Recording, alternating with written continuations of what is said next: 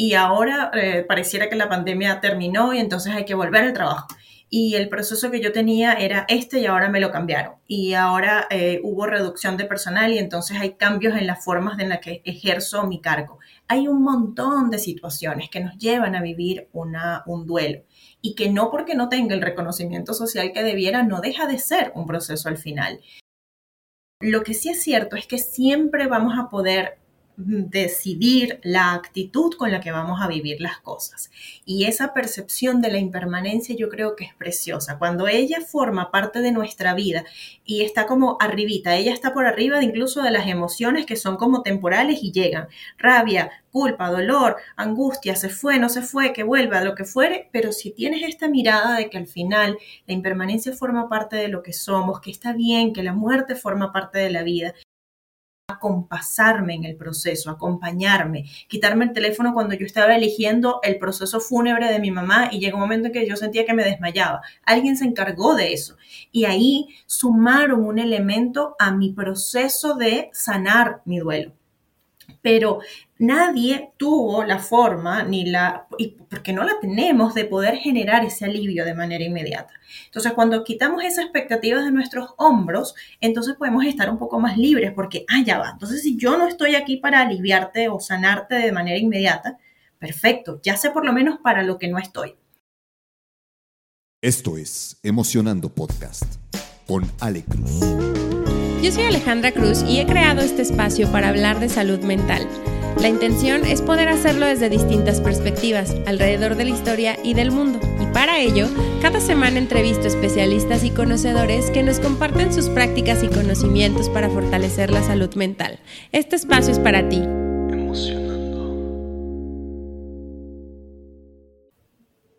Hola, bienvenidos a otro jueves de Emocionando Podcast. Eh, ya tengo aquí a nuestra invitada. Ella es Daniela Hidalgo. ¿Cómo estás, Daniela? Muy bien, Ale, muy contenta y además muy honrada de estar en tu espacio y, y, nada, pues compartir con ustedes un poquito del tema de los duelos. Así que muy emocionada. Muchas gracias. Yo me siento muy feliz también de tenerte. Eh, y les voy a dar una súper chiquitita introducción de, de, de, Daniela para que sepan el tema al que vamos. Eh, pero más que nada me gustaría que ella sea quien se presente a sí misma. Me parece que eso es también como algo súper bonito. Pero Daniela Hidalgo es terapeuta en duelos, entonces seguro ya se imaginarán por dónde va a ir el, el episodio del día de hoy. Está conectada con nosotros desde Colombia. Y sí es Colombia, ¿verdad? No, es Santiago de Chile. O sea, yo soy venezolana, pero vivo en Santiago de Chile. ¡Wow! Pero, o sea, justo creo que esto está bellísimo de la tecnología que puede conectarnos con personas de muchos países y que finalmente aquí es donde vamos a coincidir. Y pues ahora sí, Daniela, te dejo los micrófonos. Cuéntanos un poco más de ti. Bueno, a ver qué contarles. Em, soy terapeuta de duelos, tal como, como decía Ale, soy eh, coach, me formé como coach hace millones de años, o sea, es como no había, no, estaba ni siquiera, estaba muy claro el concepto de lo que era el coaching cuando yo hice mi, primera formación en Venezuela, antes de emigrar a, Santiago de Chile. Y eh, luego, después de un proceso, de, la, la verdad es que yo digo que yo soy como una acumuladora de pérdidas porque por ahí la vida me ha puesto en diferentes situaciones de pérdidas. Fallecimientos de personas queridas, eh, la emigración, rupturas amorosas, por ahí hay un montón de, de cositas. Y luego, en algún momento, justo después de haber tenido una pérdida muy importante y significativa en mi vida, conozco la tanatología y dije como que este es el lugar, o sea, esto es, para esto es que me estuvo pasando todo lo que viví, para encontrar esta disciplina, para formarme en ella y dedicarme a lo que hago desde el absoluto respeto por los procesos de duelo, por haberlos vivido, muchos de ellos, pero también por entender que los duelos son absolutamente diferentes cada uno, eso seguramente lo vamos a hablar un poquito más, más adelante, pero desde ese respeto y desde esa mirada, entonces mi formación como tanatóloga y además luego el ejercicio de mi profesión viene desde ese lugar, desde entender la diferencia, desde entender lo distintos que somos en el momento en el que vivimos una situación complicada. Eh, así que eso soy, em, les decía, pues terapeuta de duelos, hago conferencias de este tema porque a mí me apasiona hablar de todo y específicamente de todo lo que tiene que ver con duelos mucho más. Así que también eh, hago talleres, consultas, eh, speaker en eventos. Así que nada, eso es un poco de lo que hago enfocado generalmente en el tema de los duelos. Me, encanta que lo menciones em, como en estas facetas de tu vida, ¿no? Cómo, cómo lo has integrado tú y de ahí cómo la pasión te lleva. Me, encanta también que toques el tema de el haber migrado, porque creo que en muchas ocasiones como que vemos la vida como ciclos, pero hay ciertos ciclos y cambios o transformaciones importantes que tienen implicaciones en el duelo y que como que las dejamos ahí y entonces se acumulan, ¿no? Entonces creo, creo que este, este punto que pone sobre la mesa me parece súper, súper importante para humanizar ciertas etapas como de, de, la vida, ¿no? Y también algo que se me hizo súper interesante que vi en tu perfil de LinkedIn y que yo dije, wow, es que sí, por supuesto lo he pensado, ¿no? Este, es este tema que haces de acompañamiento a empresas. Me parece importantísimo también como llevar esto a los contextos empresariales cuando sucede una pérdida a lo mejor de un líder, de un compañero, em, y que de pronto pues el equipo como que tiene esta, eh, pues este momento de duelo y entonces está ahí como, como en este interno. Creo, creo que esa parte también está súper, súper interesante. Y justo aquí quisiera a lo mejor que empezáramos tal vez desde el inicio.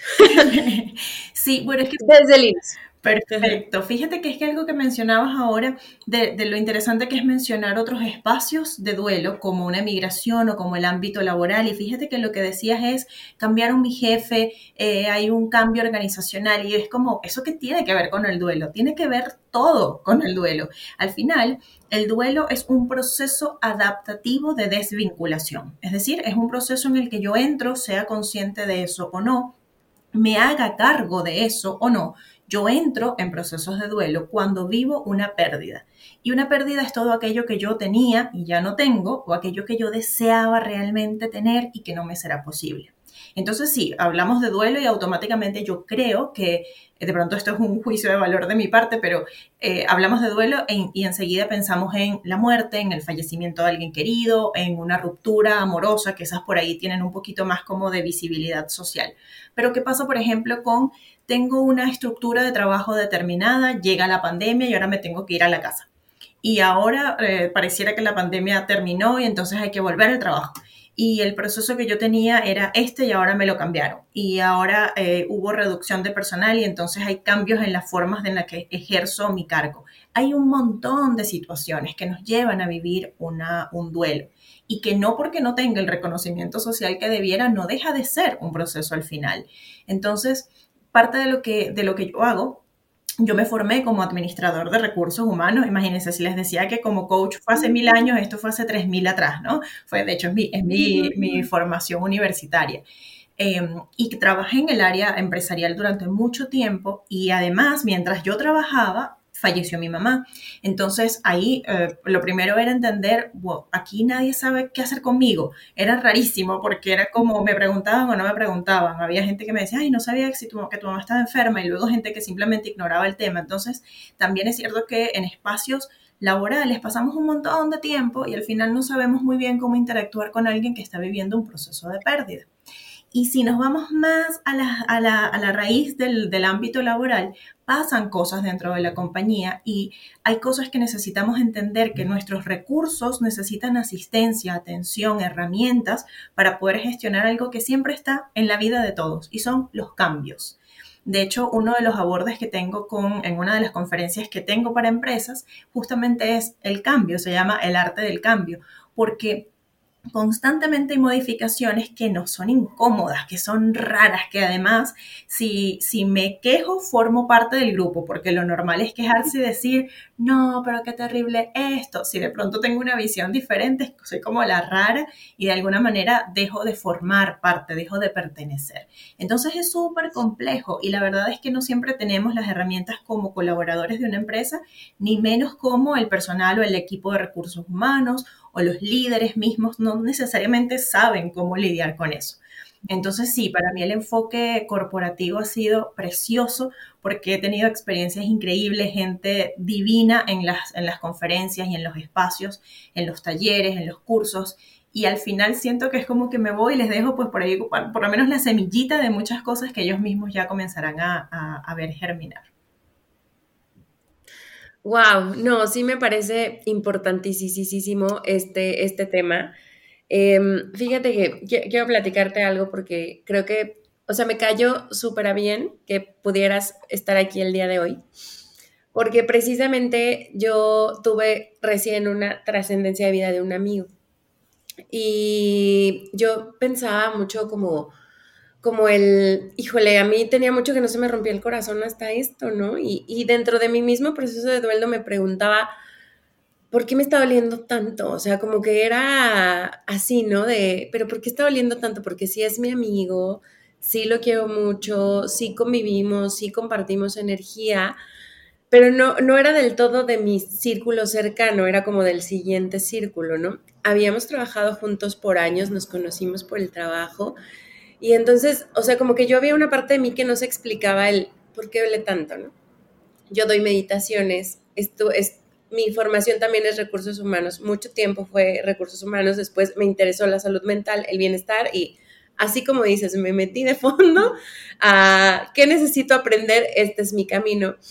Ahora doy consultoría de salud mental para empresas, tengo el estudio de meditación y precisamente me, me reuní con el que era su equipo tanto de los que eran pares y su jefe, como los que eran sus reportes directos. Y les hice una meditación y, e hicimos un tema de acompañamiento. Yo también me certifiqué en acompañamiento. Yo no, no, no, hago la parte clínica, pero sí tenía como las, las herramientas para hacer el acompañamiento, ¿no? Y fue como un poco extraño el ser parte de y compartir y al mismo tiempo guiar y acompañar. Entonces yo tenía como este tema de, ok, o sea, me, parecía que era algo que necesitaban. Ellos también ya me habían externado el, no ha pasado nada, no hemos hablado con nadie, cada quien trae como sus munditos, pero tras 90 días, pues se ve que, o sea, no, no, no como que, como que en la cabeza era, ¿por qué no estamos hablando de esto, no? Y justo en, el, en este círculo de meditación, cuando estábamos platicando de, de la vida, de los cambios, de los ciclos, em, de probablemente lo que estaban pensando cuando me compartían sus emociones, qué significado le estaban dando hasta el momento del duelo, qué aprendizaje y demás. Había algo que se repetía.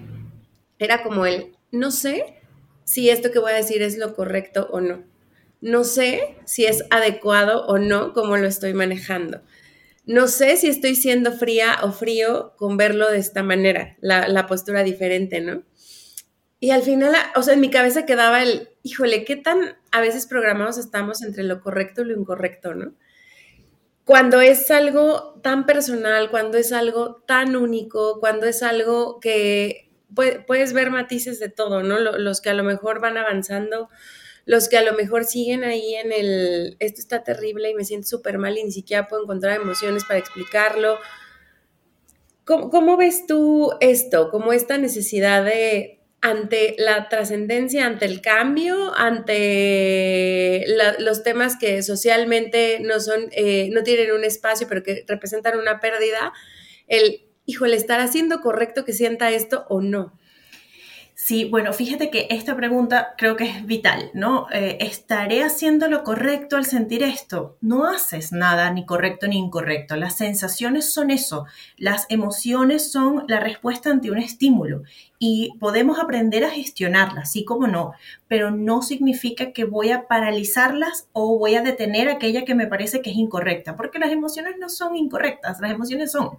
Y que sí es cierto que los contrastes entre, entre, por ejemplo, este grupo de trabajo donde están viviendo la misma situación todos, pareciera que podría haber uniformidad en la manera en la que se va a gestionar y de pronto me doy cuenta de, no sé si esto que estoy sintiendo es muy frío o por el contrario, porque estoy tan involucrada con esto si no debería, qué es lo que pasa acá, y comenzamos como a compararnos. Y allí es una de las, eh, de las grandes lecciones que puede tener esta experiencia, y es tu proceso no tiene por qué ser igual al mío, y ni el tuyo ni el mío es incorrecto. Sentimos lo que sentimos, abracemos las emociones, y yo lo que creo es que las emociones para mí son como un mensajero.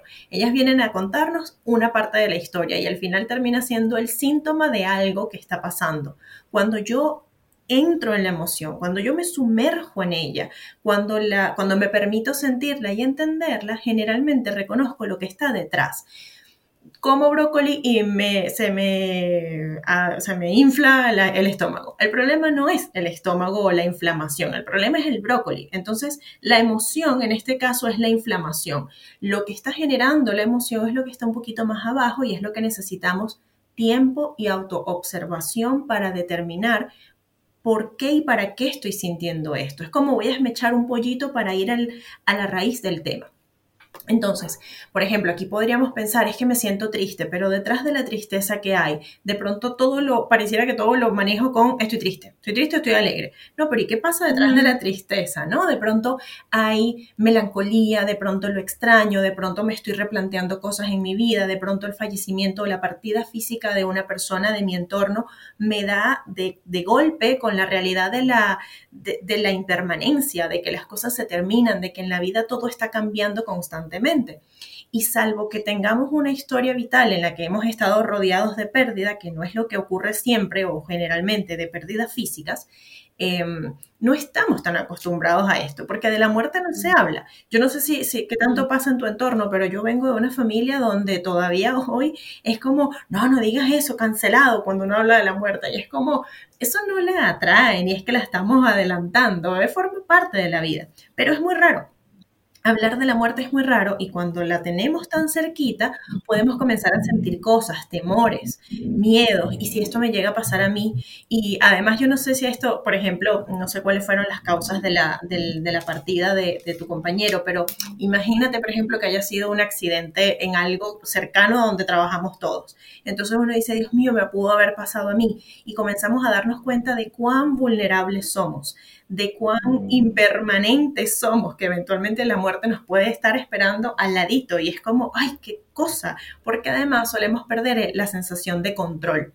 Cuando vemos que algo como esto ocurre en nuestro entorno, una de las cosas que suele pasar es, qué miedo, que esto no puedo estar en el control de esta persona y entonces yo no controlo nada y entonces qué susto y comenzamos a poder sentir incluso ansiedad, y angustia por... Entonces mira todas las cosas que se pueden desprender de una misma experiencia y de pronto la forma en la que tú la vives, Ale, es completamente diferente a la que la vivo yo, porque tenemos una historia vital distinta. Entonces, hay que entrar en la emoción y ninguna es ni buena ni mala ni bonita. Bueno, no, unas son placenteras y displacenteras, evidentemente. No, no, es que, ay, qué rico estar en la tristeza. Pero sí es cierto que puede ser muy constructiva la tristeza, la rabia, la angustia, el desasosiego, que son emociones que tienen mala prensa, sí, pero que son perfectas al final, no porque sean cómodas. De hecho, su perfección está en llevarnos a un lugar de incomodidad.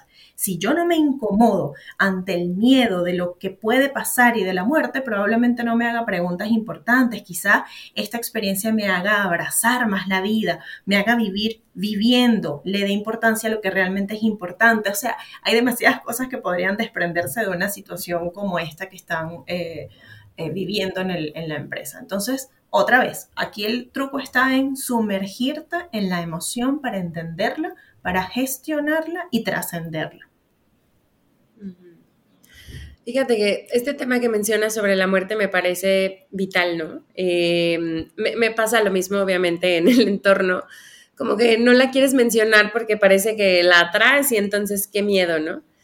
Y, y esta parte que nos mencionas de la impermanencia de la vida, híjole, siento que es como una lucha a veces que tenemos todo el tiempo, ¿no? No queremos que las cosas cambien, queremos que permanezcan así siempre, este, y, y, de pronto sucede un cambio y otro y otro, y ahí estamos como perdiendo, destanteándonos y demás, ¿no? Esta, esta idea al final, luego a mí me, da mucha risa porque pues sí, finalmente todo es impermanente y nosotros peleando y resistiéndonos a la, a la misma permanencia porque nosotros mismos cambiamos, cambiamos con el tiempo.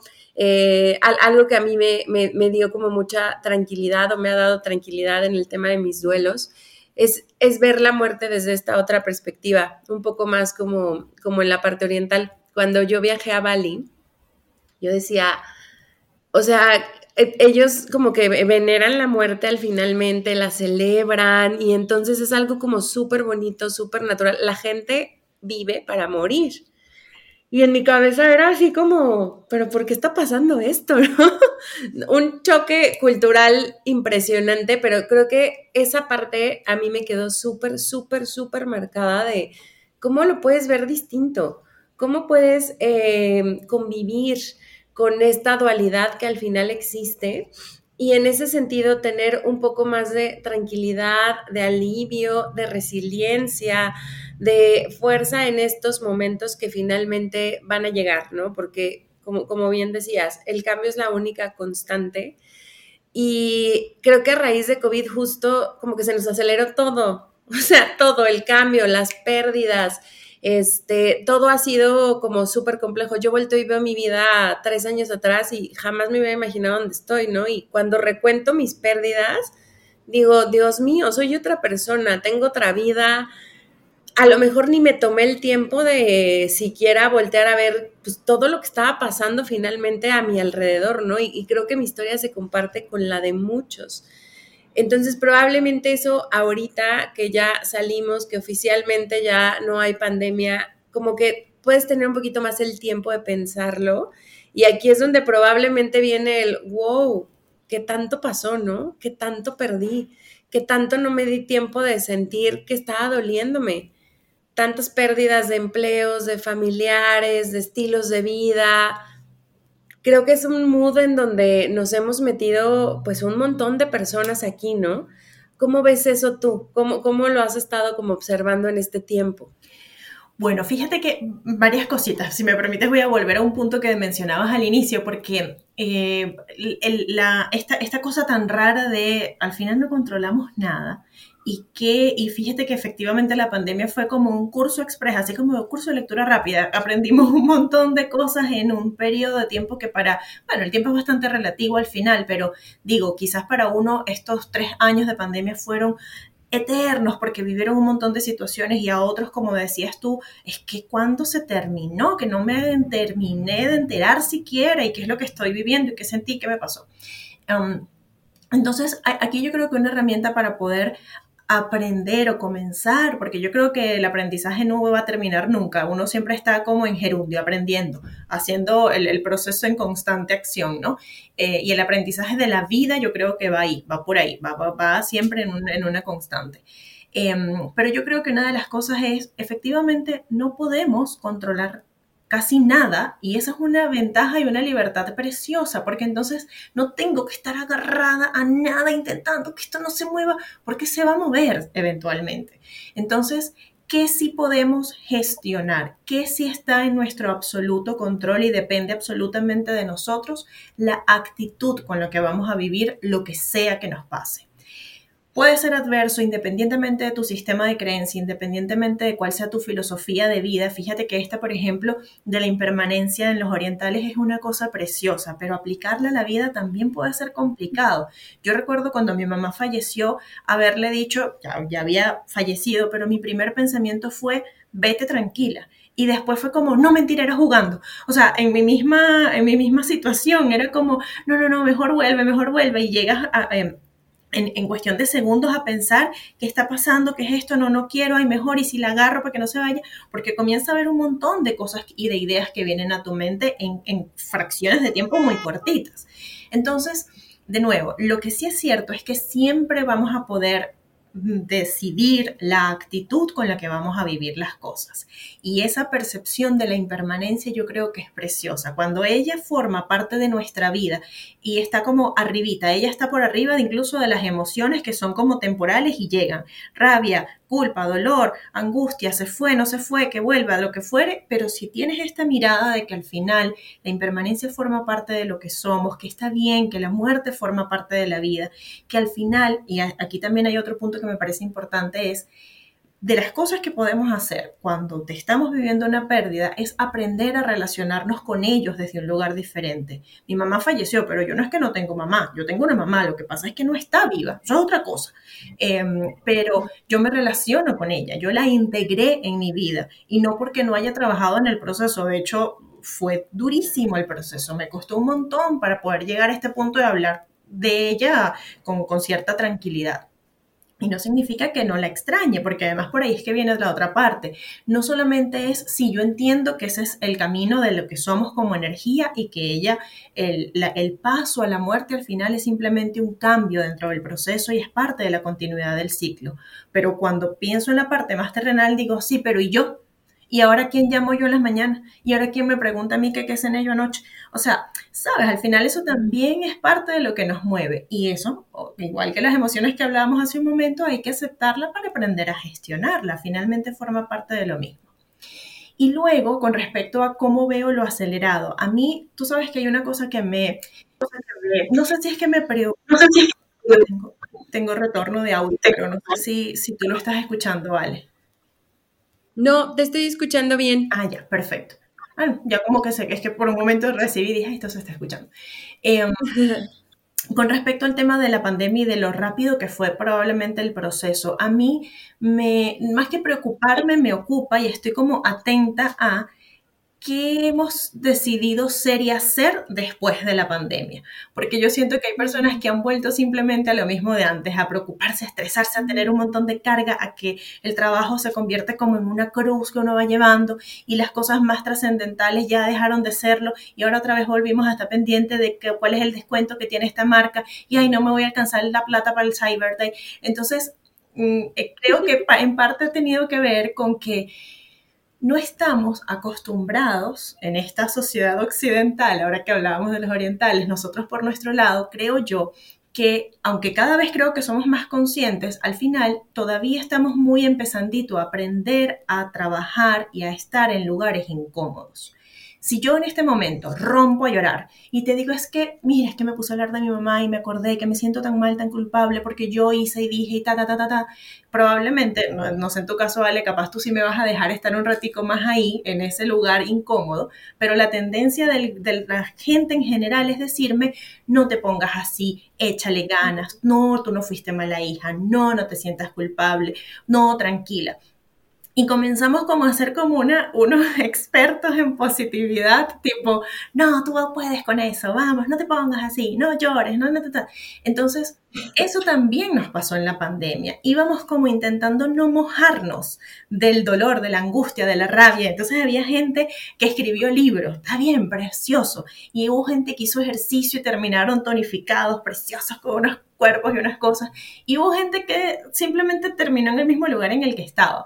Entonces, acá para mí el, riesgo, y no digo que todo el que haya hecho ejercicio o escrito un libro lo hizo mal, no, para nada, no hay juicios de valor en eso, simplemente es, hay que observar si nos permitimos, por ejemplo, angustiarnos porque no sabíamos si nosotros íbamos a ser los, los, que nos contagiáramos o si íbamos a contagiar a la abuelita que teníamos en casa, si nos permitimos vivir esas emociones, si nos permitimos estar en esos lugares de incomodidad, porque aquel que se lo permitió y que aprendió a gestionarlo, salió de ahí, salió de la pandemia, uno, con más herramientas de vida y con perspectivas de vida diferentes. Probablemente todavía hoy no le importa la oferta, no le importa el cyber, no, aquí estoy haciendo algunos ejemplos, si les importa las ofertas no significa que lo hicieron mal, em, pero quizás tienen una visión diferente, ahora se procuran el descanso, ahora mm, el trabajo es importante, pero no es lo más importante, lo más importante son nuestras relaciones, son nuestros afectos, somos nosotros mismos, el crecer en el amor propio, el aprender a amarnos, a cuidarnos, a estar en nuestra, nuestra compañía, porque cuánta gente no se quedó sola diciendo, ¿quién es esta loca con la que yo vivo? Yo. O sea, tú mismo. Eh, y, finalmente entonces ahí probablemente hubo mucho aprendizaje. Entonces yo sí creo que si nos tomamos todo con mucha velocidad y si fuimos corriendo por el, digamos, durante ese tiempo de la pandemia, quizá ahora conviene ralentizarnos, echar un poquito hacia atrás y recordar y rememorar y ver y permitirnos sentir. Las emociones no se van. Yo puedo hacer un millón de cosas, pero ellas están por ahí. Y todo, todo lo que yo de pronto dejé en stand-by me está acompañando, no fue que lo dejé por allá atrás en la pandemia. Entonces quizás sea un momento chévere para revisarlo. Ahora que ya estamos tranquilos, ahora que de pronto ya el temor de la muerte por, el contagio no es tanto, por ejemplo, quizás sea un bonito momento para, bueno, para sentarnos y, preguntarnos cómo me siento, cómo me sentí, qué no vi durante ese tiempo. ¿Qué, ¿Qué, cosas me estoy trayendo todavía? ¿Qué patrones de conducta ahora he adoptado que no me encantan necesariamente? ¿O cuáles me aplaudo? ¿Qué cosas sí me valido? Porque también ahí hay una cosa, y hubo gente que fue increíble, que aprendieron cosas preciosas, que, que, que, sortearon un montón de situaciones y no se han dado el tiempo ni siquiera de decirse, wow, Dani, te quiero, qué cosa linda, que eres mi amor, bonita, bonita, y, darnos ese, espaldarazo de reconocimiento. Parece raro, pero eso forma parte de lo que no siempre hacemos. Entonces, mm, hay que observarnos, creo yo. Es un buen momento para observarnos. Quiero hacer algo por mi bienestar, pero no sé por dónde empezar. Te voy a dar una pista. En Emocionando Estudio puedes encontrar una serie de opciones que pueden mejorar tu bienestar a través de Kundalini Yoga y Meditación o una serie de 21 talleres que hemos desarrollado para aportar a tu bienestar integral. Ya sea que quieras dedicarte o que quieras aprender sobre la práctica y la tecnología kundalini, o que seas mucho más práctico y funcional y quieras conectar con alguno de los siete expertos que tenemos para poder tomar un taller de las siete dimensiones de la vida, cualquiera de los dos, puedes hacerlo en Emocionando Studio, donde la meditación y el bienestar integral son dos de los pilares más importantes para poder aportar a tener vidas sanas, significativas y felices. Si quieres inscribirte a las clases de Kundalini o alguno de los talleres, puedes hacerlo en nuestra cuenta de Instagram arroba emocionando-studio arroba emocionando-studio o buscando en la descripción que voy a poner en cada uno de los siguientes episodios nuestra cuenta de WhatsApp empresarial donde ahí me contacto directo contigo. Tomar acción por nuestro bienestar depende 100% de nosotros y el resultado puede transformar nuestra vida. Respira, medita y ve a terapia. Ay, Dani, sí. Y esta parte que dices de, de pronto como la incomodidad de estar conmigo mismo, ¿no? De preguntarme y de decir, porque sí, la emoción está ahí y a veces nos sale así, nos emana por la piel. Yo, yo luego lo explico así, ¿no? O sea, se ve el enojo, se ve lo que estás viviendo, es tan transparente para todos, pero para ti mismo no, no quieres todavía como tener el espacio de preguntarte, a ver, ¿qué está pasando? ¿Qué estás sintiendo? ¿Por qué lo estás sintiendo? ¿Para qué lo estás sintiendo? Siéntate tantito con eso y, y gestiónalo, aprende a sentirlo poquito, tócalo y después regresas y haces como todo este proceso de, gestión emocional. Y, esta parte que dices como de, pues voltear a verte a ti, ¿no? Voltear a esa incomodidad que probablemente sin pandemia no hubiéramos estado en ese lugar al estar en casa, al empezar como a tener tantos cambios, pues forzosamente en, algunos casos la misma vida fue como llevándote a, pues voltear a ver esto, ¿no? Y, yo también tengo esa sensación que mencionas, eh, como que en mis conversaciones la palabra estrés, ansiedad es lo de hoy, ¿no? Eh, todo mundo en este sentir, este tema de relacionado con el, con el trabajo, eh, como que voy y me escondo en el trabajo para distraerme de lo que tengo que atender conmigo, pero después me estoy quejando de tener que trabajar un montón porque no tengo tiempo para mí. Y entonces regreso a estos patrones que el, ejemplo de las compras me encantó porque pues parece muy cotidiano, pero es muy natural, ¿no?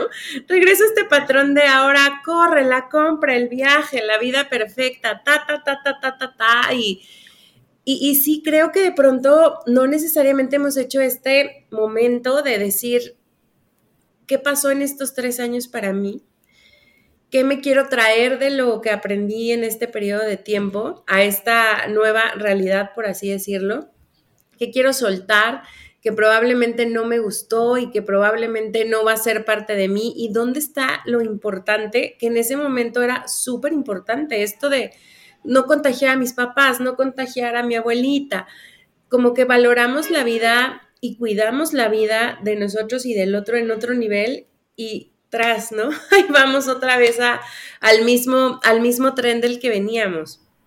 ¿Qué aprendimos después de, de todo eso. Me parece súper importante cómo lo, cómo lo planteas y que justo a lo mejor abrir esta invitación a no te vayas con el tren de ya todo está pasando, todo está normal y a lo mejor regresa un poquito a ti a ver qué estás encontrando. Te iba a preguntar justo sobre esto. ¿Cómo podemos empezar si a lo mejor nos hace sentido y, y decimos, ok, está bien, voy a hacer mi, trabajo personal, me voy a poner un poco incómodo. ¿Cómo puedo empezar? ¿Qué a lo mejor herramienta práctica puedo aplicar?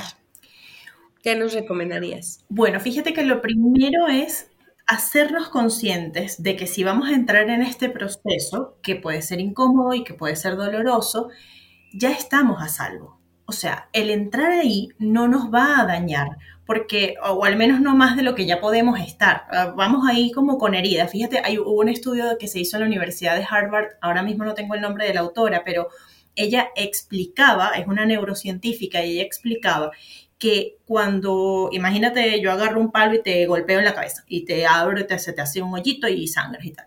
Em, tú vas al médico y bueno, pues nada, te cosen, lo que fuere si tú y yo tenemos una, una pelea, por ejemplo, una pelea eh, verbal, y yo te ofendo y hay algo de lo que yo te digo que te lastima porque te hiero, no cualquier cosa que tú dices, ah, esto no me, no, no, no, no, sino que de verdad se mella en ti, el efecto que tiene cerebralmente es exactamente el mismo de el ejemplo A, es decir, el palazo que te di en la cabeza. ¿Y qué hacemos con el palazo? Pues voy al médico. ¿Qué hago con una sensación como esta, pero, pero que no hubo daño físico? No hago nada. Sigo caminando, pero con una herida en la cabecita que me va sangrando y no la atiendo. Mm.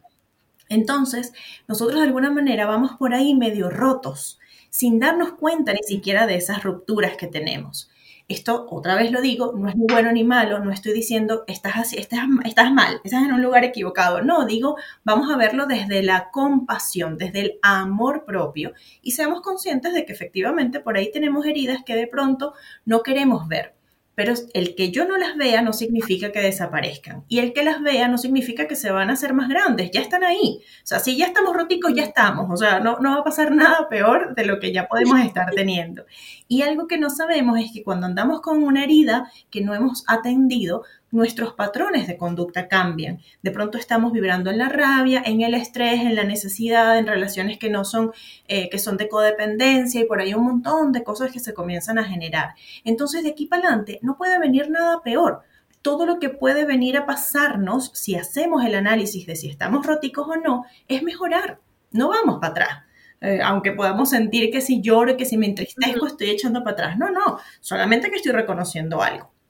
Entonces, eso es lo primero. Un segundo ejercicio que es absolutamente práctico y que puede ser raro porque es tan sencillo que es como raro, es, auto-observarnos. Es decir, ¿qué es lo primero que haces en la mañana?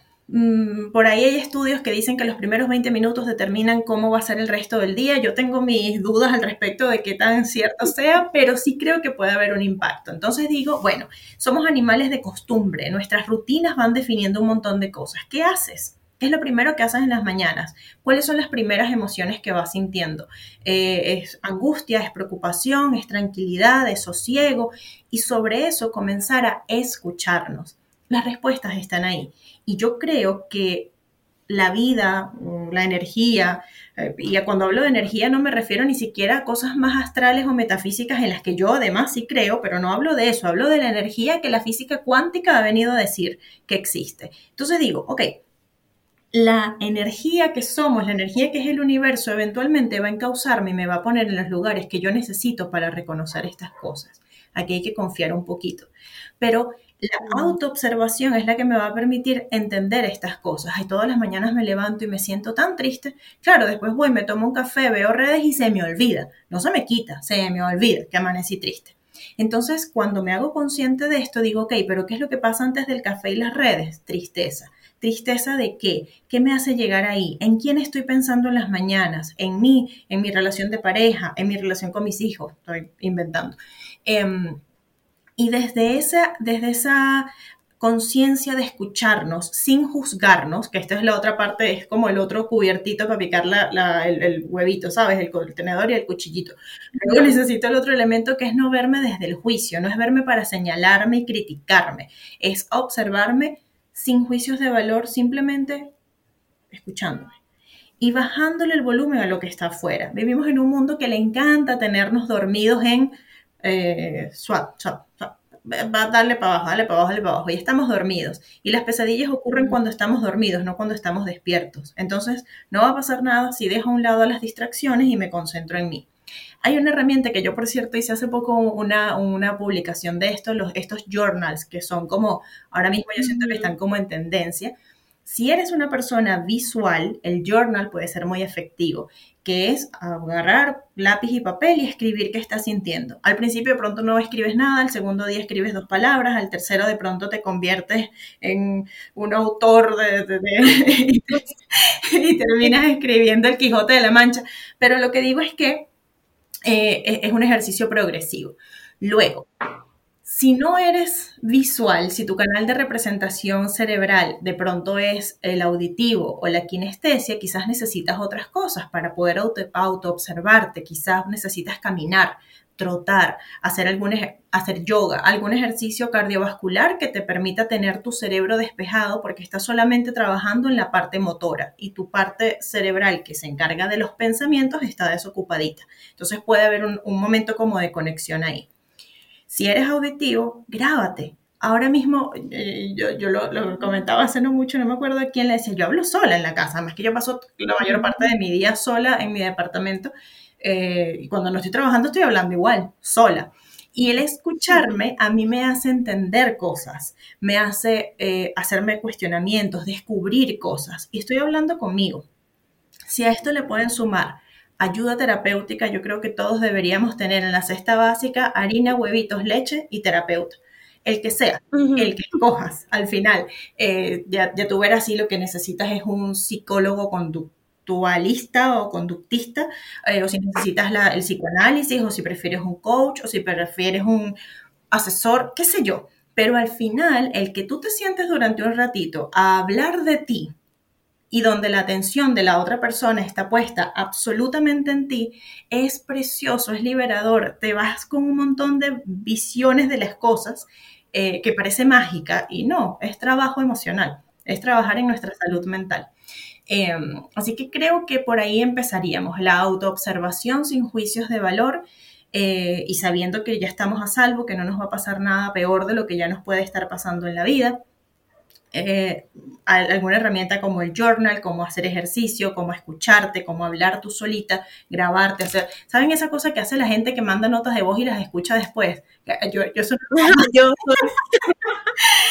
soy. Entonces es que yo no lo hago porque me o sea, además que yo todo lo escucho como en dos. Y cuando escucho una conversación normal, digo, voy a estar hablando tan lento, no, ya estoy acostumbrada a escuchar en dos. Pero digo, es, eso que hace la gente de escucharse, hagan lo mismo, pero no con una nota de voz, sino con algo que se estén contando ustedes mismos y después escúchense, ay, mira cómo me estoy sintiendo, qué me hace sentir esto, mira cómo me escucho es súper revelador ese, ese ejercicio. Y si le pueden sumar algún tipo de ayuda o asistencia, si creen que es necesario, yo creo que eso es un muy buen comienzo. Y sobre eso saldrán millones de cosas. Yo creo que una de las cosas de la terapia, eh, que a mí me gusta al menos, yo hago terapia, o sea, no, no solamente que soy terapeuta, sino que voy a mi, a mi coach, y es que él me deja tareas, él me deja dando vueltas a cosas, pensando, haciendo análisis, hacer lista de cosas, eh, y ahí hay un montón de, información que uno va adquiriendo que es invaluable. Me, encanta cómo lo pones en palabras y, y como justo decías, ¿no? Es tan sencillo que parece difícil. porque sí, o sea, muchas veces como que la respuesta la tienes ahí, en el regresa a ti, obsérvate, escúchate, eh, por la técnica que quieras ocupar, pero haz ese proceso.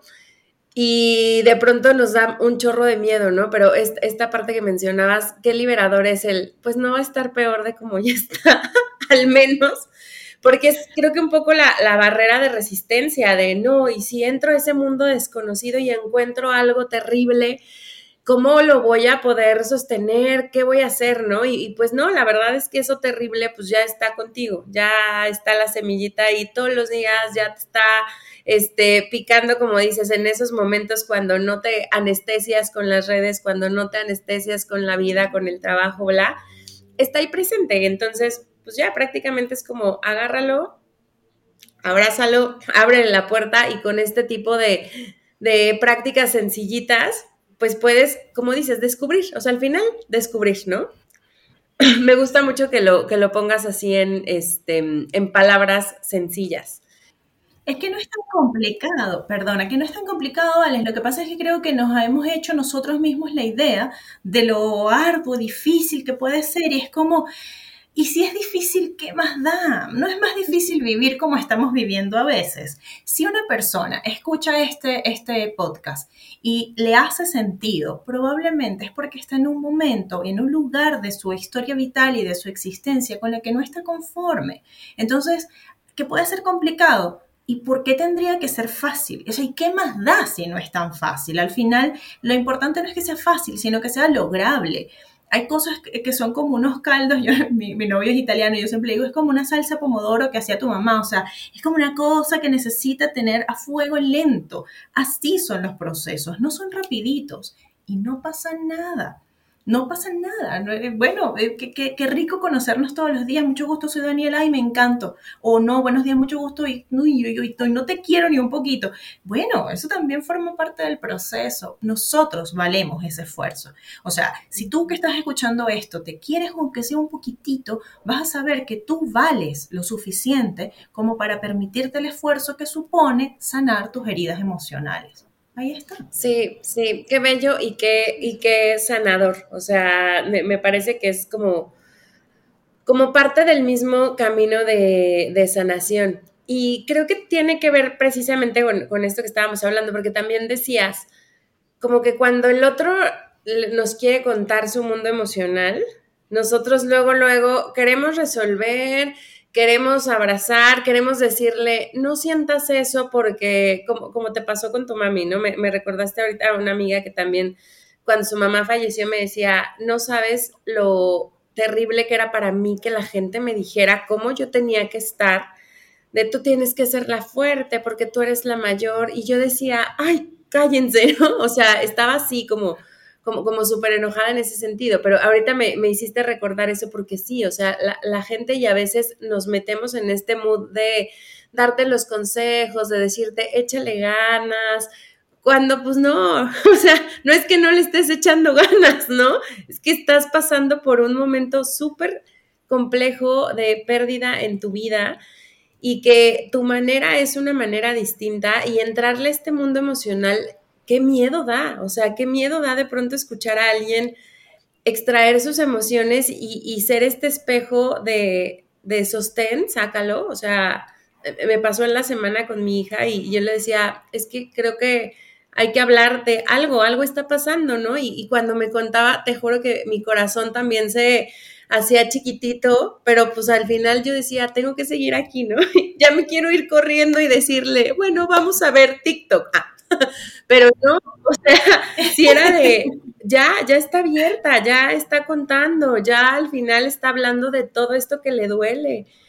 No entres en ese tren de échale ganas, tú vales un chorro, no sé qué, porque no, no ayudamos. Pero justo te quería preguntar, si nos pasa con alguien, si a lo mejor tenemos un ser querido o alguna persona cercana que nos está abriendo su mundo emocional, y nosotros sentimos esta angustia porque también es como natural de pronto, ¿cómo podemos empezar a, darles como ese espacio?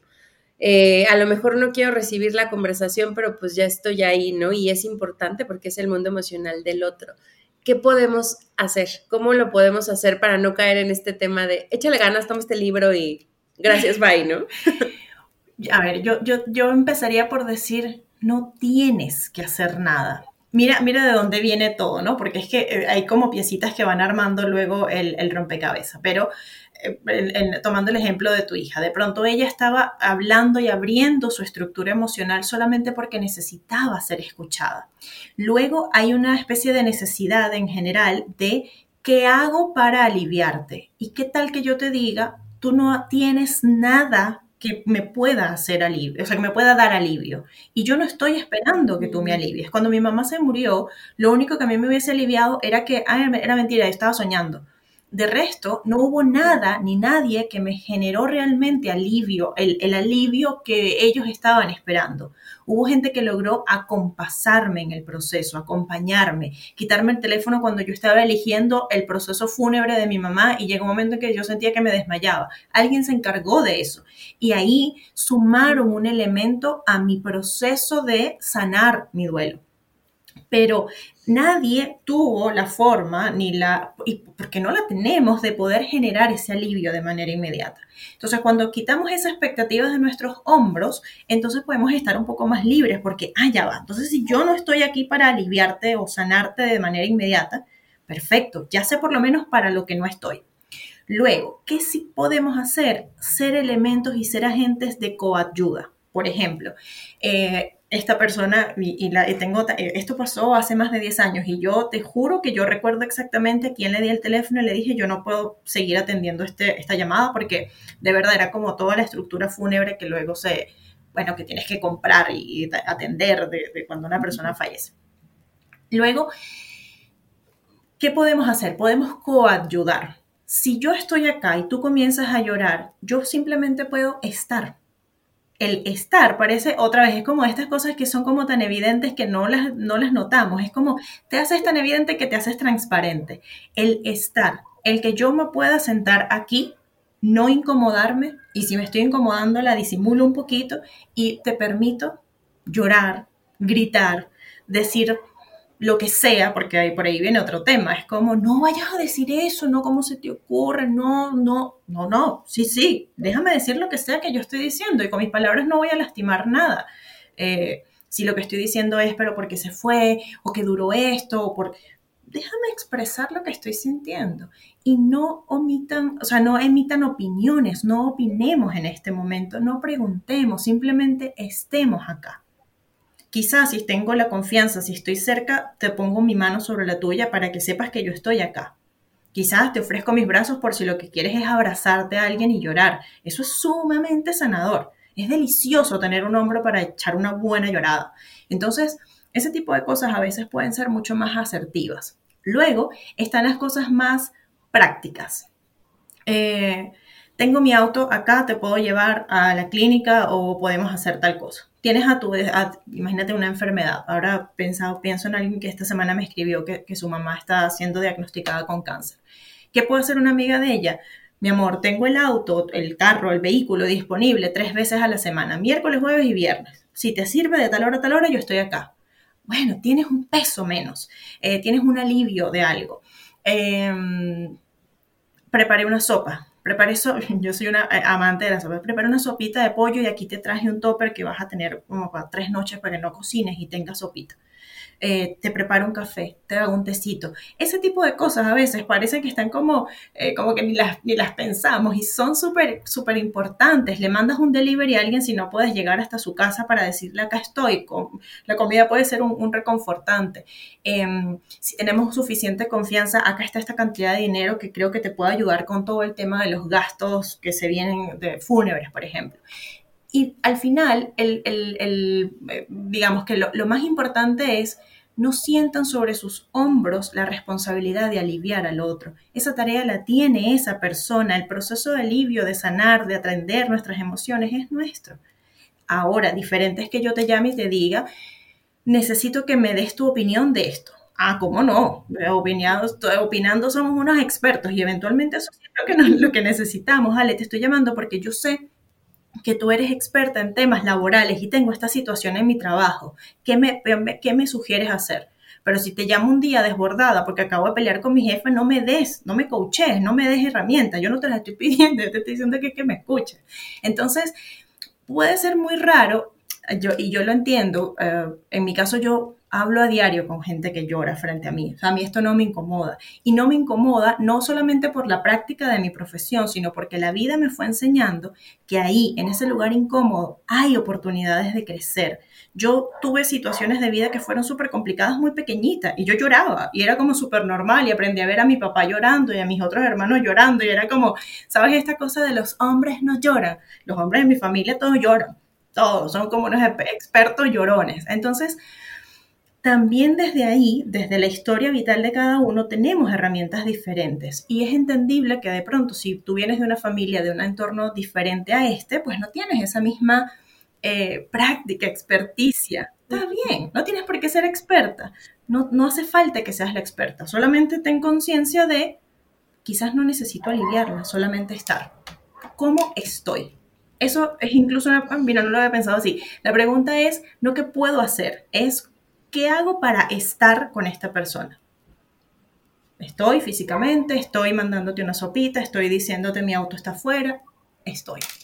Sí, no, hace, hace todo el sentido y quitar, como dices, ese peso de los hombros, ¿no? Hasta yo me relajé ahorita que dijiste, no tienes por qué aliviar, sí es cierto, sí es cierto, a veces nos, nos metemos como en ese, en ese mood eh, eh, a, lo mejor cuando también la persona te importa es muy cercana, es como de, ay, no quisiera que estuvieras pasando por eso, pero pues esto es súper personal. Entonces, los, los, procesos de sanación, pues, son individuales finalmente, ¿no? Y, y, eso no significa que no te interese o que no te, que no te importe, pero qué bonito esto que, que compartes, porque sí, muchas veces solo necesitamos eso, o sea, ser escuchados, hablarlo en voz alta, al hablarlo en voz alta como que te lo vas explicando y entonces regresas con un poquito más de, claridad o al menos alivio de sacar la, la emoción en ese, en ese momento. Sí, y sabes una cosa, Alex, que ahora decías, claro, eh, esta situación que tuviste esta semana es con tu hija y de pronto es diferente pensar, esta es mi amiga, que no significa que no quiera mucho a mi amiga, pero desde la maternidad hay otra cosa. Las mujeres, además, y esto más que las mujeres, la estructura femenina de los seres humanos lo que busca es la preservación de la especie. El cerebro femenino está pensado, está construido para preservar a la especie. Entonces todo aquello que me genera, al que, veo peligro, yo quiero ir y arropar, yo quiero ir y proteger. Pero tenemos que entender que eso viene el mundo ha evolucionado mucho más rápido que nuestro pobre cerebro que va ahí intentando correr, pero no, no, no le da, no no lo hace tan rápido. No estás protegiendo a tu hija de un mamut que se la va a comer, pero eso es lo que ocurre en tu cerebro, se disparan sensores que te ponen en alerta como si el peligro fuese ese. Luego, cuando entendemos que las emociones y la estructura emocional igual es importante, pero no, no, es, este, no, es que tenemos que salir corriendo porque nos va a matar un mamut podríamos entonces dar espacio a la sanación personal de cada persona y entender además que si bien el trabajo de, yo, yo no voy a definir cuál es el trabajo de una madre, sería incapaz porque además yo ni siquiera soy mamá, pero soy hija y creo que de las cosas que yo me quedo no es solamente de los momentos en los que mi mamá me salvó de un peligro, sino cuando me explicó qué podía yo hacer para estar a salvo. Y eso es lo que sí podemos hacer, es entregar herramientas cuando nos las piden, aquí es importante, eh, dar espacios, estar atentos, saber que aquí están unos brazos amorosos que nos van a atender siempre, pero permitir que cada quien se forje su camino, entendiendo además que los procesos que vivimos no están ahí para matarnos, sino para construirnos, para darnos herramientas nuevas. Cuando confiamos en ese flow en la vida, de pronto vemos las cosas desde otro lugar. Y eso no significa que sea fácil. Yo llegué aquí después de mucha terapia y de mucha lectura y de mucho trabajo y de muchas situaciones de vida que fueron muy duras. Pero también he aprendido que hay procesos que debo simplemente permitir a la persona que los viva, porque no soy, además es como una soberbia tipo, yo sé lo que tengo que hacer, lo que tienes que hacer para resolverlo capaz no, capaz gente de verdad no tengo ni idea. Eh, y está bien, está perfecto, eso también eh, no somos expertas en todo. Entonces, no es que sea un camino sencillo o fácil, pero valemos el esfuerzo de por lo menos hacer el intento. Qué belleza de lo que haces, Dani. Ahorita justo estaba pensando yo, porque pues uno viene como con sus ideas, juicios y demás, ¿no? Y cuando escucho la palabra tanatología, la, venía relacionando mucho con, con, estos momentos de pérdida, trascendencias de vida, pero hoy con estos minutos me has ampliado totalmente la visión de, de cuándo poder acercarme a un experto, en qué momentos de vida, porque es, tan importante de pronto eh, conocer personas, saber que puede haber un acompañamiento, que puede haber, haber un coaching, porque pues, puede estar en todo, o sea, literal, esto puede estar aplicado en todo y de verdad justo pensaba eso, qué belleza de la labor que haces porque es súper, súper, súper sanador y de un súper alivio escucharte y escuchar como el, ok, está bien, es parte de tu sanación, tranquila, ¿no? Qué padre. Sí. Hay que confiar, hay que confiar un poquito en, en, que en la incomodidad también hay mucho aprendizaje. Yo decía hace unos días en una conferencia que Mira, yo, yo no soy como una positiva en la que todo está bien, vamos, no, es como, ay, no, ya va, déjeme un ratico que necesito estar mal. Y creo que los lugares y los momentos donde yo más he crecido como ser humano es cuando estoy mal, no cuando estoy bien. Cuando estoy bien es una delicia, pero uno no aprende tantísimo de ahí. Y yo decía en una conferencia que, que, a pesar de que yo soy más bien muy cínica, yo no soy como de estas positivas, me todo lo contrario, a mí el cinismo me parece divertidísimo.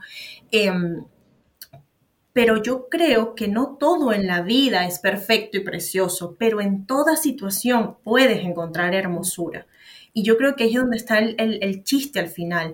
No, no voy a esperar a que todo esté perfecto para darme cuenta de que hay cosas lindas en la vida. No, voy a buscar los momentos más arduos para buscar la hermosura, la, la preciosura, la enseñanza, el aprendizaje, lo que me llevo fácil, otra vez, lo he dicho millones de veces, no, no es que sea fácil y no pasa nada si no lo es. Alguien, alguien me decía en terapia, ay, Dani, que, que, que como que, que, agotador. Sí, claro que es agotador, pero es que tú crees que, que, que, la cosa es muy sencilla. No, no, es agotador. Pero, ¿y no es más agotador estar, estar como estás? Ah, no, pues sí. Ah, bueno, vale, o sea, esto es arremangarse y ponerse a trabajar en uno. Me encanta. Y es lindo, tú sabes, es, lindo trabajar en, ti mismo y quererte y cuidarte y aprender cosas y, te caes y vas otra vez y es lindo al final. No, siempre cómodo, pero es lindo. Sí, me, encanta, me encanta y coincido, mucho con esto que, dices. yo luego se los complemento como, porque ya sabemos que nadie va a venir a salvarte, ¿no? Nadie va a venir a sacarte de ahí, nadie puede ni siquiera meterse en tu corazón, en tu pensamiento, en tus emociones y acomodarlas para que entonces vaya más facilito. Así que si quieres que vaya más facilito, pues toca hacer, hacer el trabajo interno y descubrirte y, como dices, caer y después decir, pero si esto ya lo había superado, pues no, otra vez no. siguiente nivel de lección o siguiente nivel de complejidad. Vida finalmente, ¿no? Eso es, eso es la vida. Lo que acabaste de decir me hizo tanto clic porque eh, ya yo pensé que esto lo había resuelto, ¿no? O sea, o sí, pero es lo, anterior, esto es diferente, esto es nuevo. Pero además solemos pensar tipo, ay, voy a tener que empezar otra vez de cero en esto. No, no vas de cero. Si ya una vez te pasó algo parecido, ya no estás en cero, ya estás en un lugar diferente. Eh, ahora, bueno, hazte de las herramientas que te hagan falta y está bien, pero no estás en cero no vuelves para atrás. Yo, yo eso es como una gente que emigra. Hablamos, empezamos en la migración y fíjate, terminamos en la, migra, en la migración, pero eh, bueno, es que tengo que empezar desde cero. No, tú no empezaste desde cero. Eh, ahora tienes un algo, ahora tienes una, una, historia, ahora tienes una forma, ahora tienes visiones de cosas. Cuando empiezas, no empiezas de cero, empiezas. Pero bueno, no me digas que de cero y todo lo anterior que viviste, que eso también cuenta. Sí, 100%. Y como dices, terminas como integrando ese pasado con lo que eres hoy o quién eres hoy y ahí es donde está de nuevo el aprendizaje, ¿no? Exactamente, es integrar cosas nuevas a, tu vida. Y vamos cambiando otra vez, mira cómo otra vez volvimos, a, estamos como cerrando con, con, con ciertas cosas, pero el cambio va de eso si somos la misma persona hoy que hace tres años, algo no estoy haciendo muy bien. Eh, mientras que si estoy cambiando en algo, en mi perspectiva, si antes creía que, no sé, éramos pequeños y creíamos que el azúcar era bueno, no, parece que el azúcar no, pues nada, la, vida también nos va poniendo en situaciones para cambiar. Y cuando integramos algo nuevo, ya soy otra persona, ya, estoy, ya soy diferente. Eh, entonces, Eso es la vida. La vida es preciosa a ver, que tiene sus momentos durísimos, y iba a decir una grosería, eh, tiene, tiene momentos que son terribles, pero también es cierto que en, en, todos esos al final me hago de herramientas nuevas que voy echando como en mi mochilita y al final soy como una exploradora que tiene un montón de cosas encima para resolver. Eh, así va. Y ojalá, fíjate, yo por ejemplo siempre digo, a mí me hubiese gustado no tener las pérdidas que, tuve, de pronto dedicarme a otra cosa, eh, tener a mi mamá viva, que no se hubiese enfermado, que, o sea, un montón de situaciones que de pronto, no, yo, yo no soy de las que piensa que, bueno, soy lo que soy gracias a, sí, es verdad, soy lo que soy gracias a las experiencias que he vivido, pero no es que las elijo. Yo hubiese elegido en otro plano, se ve que en otro plano de conciencia elegí esto, en este digo, ¿cómo se me ocurre?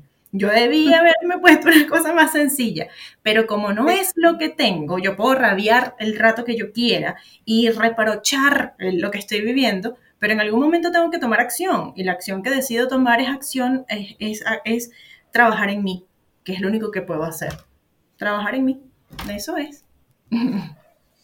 Wow, wow, no, sí, súper, súper, súper profundo también esta, esta parte, porque sí, es la única elección que tenemos y ahí es elegir.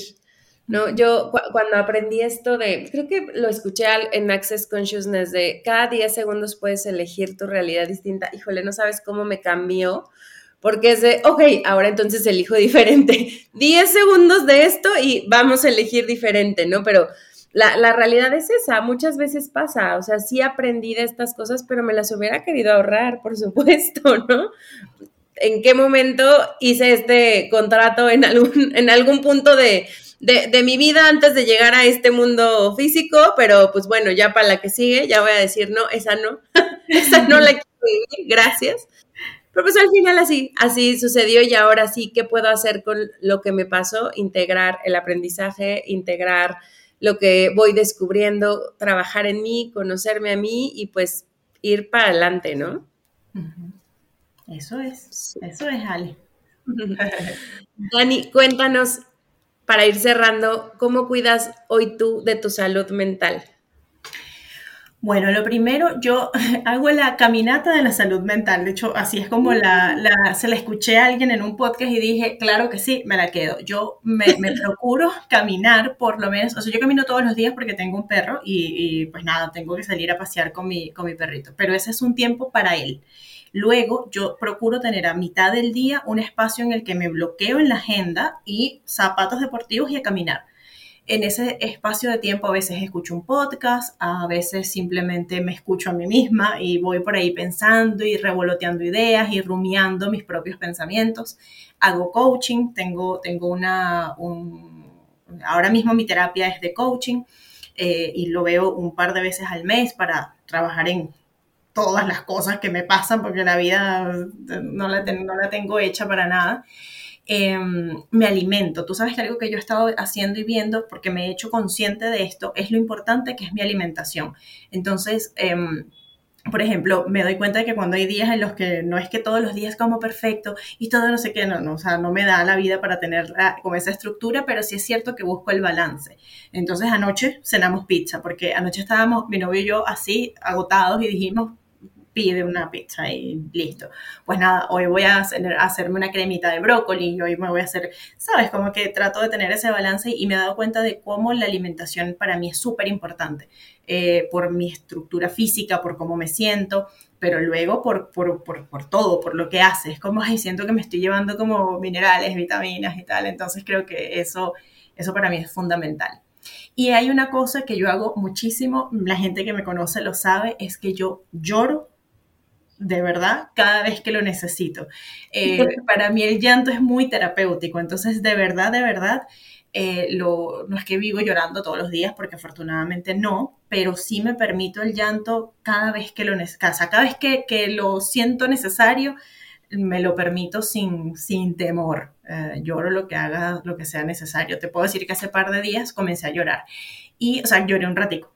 y un punto súper importante, hago yoga me encanta. Es un momento, lo voy, voy dos veces a la semana y es como, ah, qué rico esto.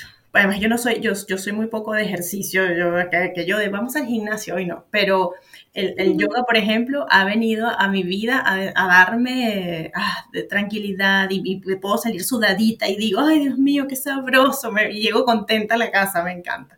Creo que sí, creo que esas, ahora me parece que dije cuatro cosas. Eh, la caminata de la salud mental, eh, la terapia, hago eh, coaching, la alimentación y el yoga. Ah, y el llanto. El, llanto. la Magdalena, sí, sí, sí, sí. E, esa me encantó, te la voy a copiar, me la voy a quedar. la de llorar, qué bueno. Sí, no, yo soy una apologista del llanto, es como, pero ¿por qué? Porque sí, porque es sanador, porque es, es delicioso. Eh, llorar es divino, no, no en el momento, no lo que está antes del llanto es durísimo, pero lo que viene después es un alivio. Sí, súper, súper alivio, es un súper alivio. Dani, ¿dónde te pueden encontrar? ¿Cuáles son tus redes? Bueno, creo que el primer punto es eh, por Instagram, arroba Daniela Hidalgo Tanatóloga, y ahí hay un link que va a todos los lugares donde me consiguen. Ahora mismo estoy haciendo un trabajo en mi página que espero que ya prontito esté lista y entonces ya daré la página para que puedan de ahí ver todo, pero creo que ahora arroba Daniela Hidalgo Tanatóloga en Instagram y por ahí, pues nada, está, todo, es el punto de encuentro ahora mismo para todo lo demás. Se los voy a dejar también aquí este, anclado para que nada más le den clic y ya puedan ir a tu perfil. Y por último, un mensaje, último mensaje que le quieras dar a la audiencia. Mm, permítanse sentir. Yo creo que es lo que he dicho a lo largo, la conversación se fue hacia ese punto. Yo creo que permítanse sentir. Creo que una de las cosas que, que podemos hacer más duras con nosotros mismos es ir huyendo de lo que vamos sintiendo y eso nos desconecta de lo que somos y no nos merecemos ese trato. Tú, quien estás escuchando esto, te mereces ser escuchada inicialmente por ti. Ya si los demás te escuchan o no, pues bueno, eso es opcional y no lo vas a necesitar, pero sí necesitas escucharte a ti mismo. Permítete escucharte, sentir eh, y vivir cada una de las experiencias que la vida te ponga. Ahí hay, hay aprendizaje, hay información y hay belleza, te lo prometo. Ay, qué bonito, qué bonito mensaje. Dani, pues todo un gusto tener esta conversación contigo. La verdad es que, insisto, para mí ha sido súper sanadora. Fue así como de, ay, un apapacho. Eh, gracias por compartirte, gracias por contarnos todas estas herramientas tan sencillas y darnos eh, esto, esto, porque pues yo sé que el tiempo que se le invierte a este tipo de de contenido, ayer justo les decía, se va al universo y tú no sabes a quién le va a resonar y a mí esa es la parte que me encanta. Entonces, gracias por estar en este espacio, por abrirte y por todo lo que nos compartiste ahorita. Gracias a ti, Ale, a ti, a tu audiencia y pues nada, un abrazo gigante desde Chile. Sí, sí. Desde Chile. Gracias, cuídense. Bye.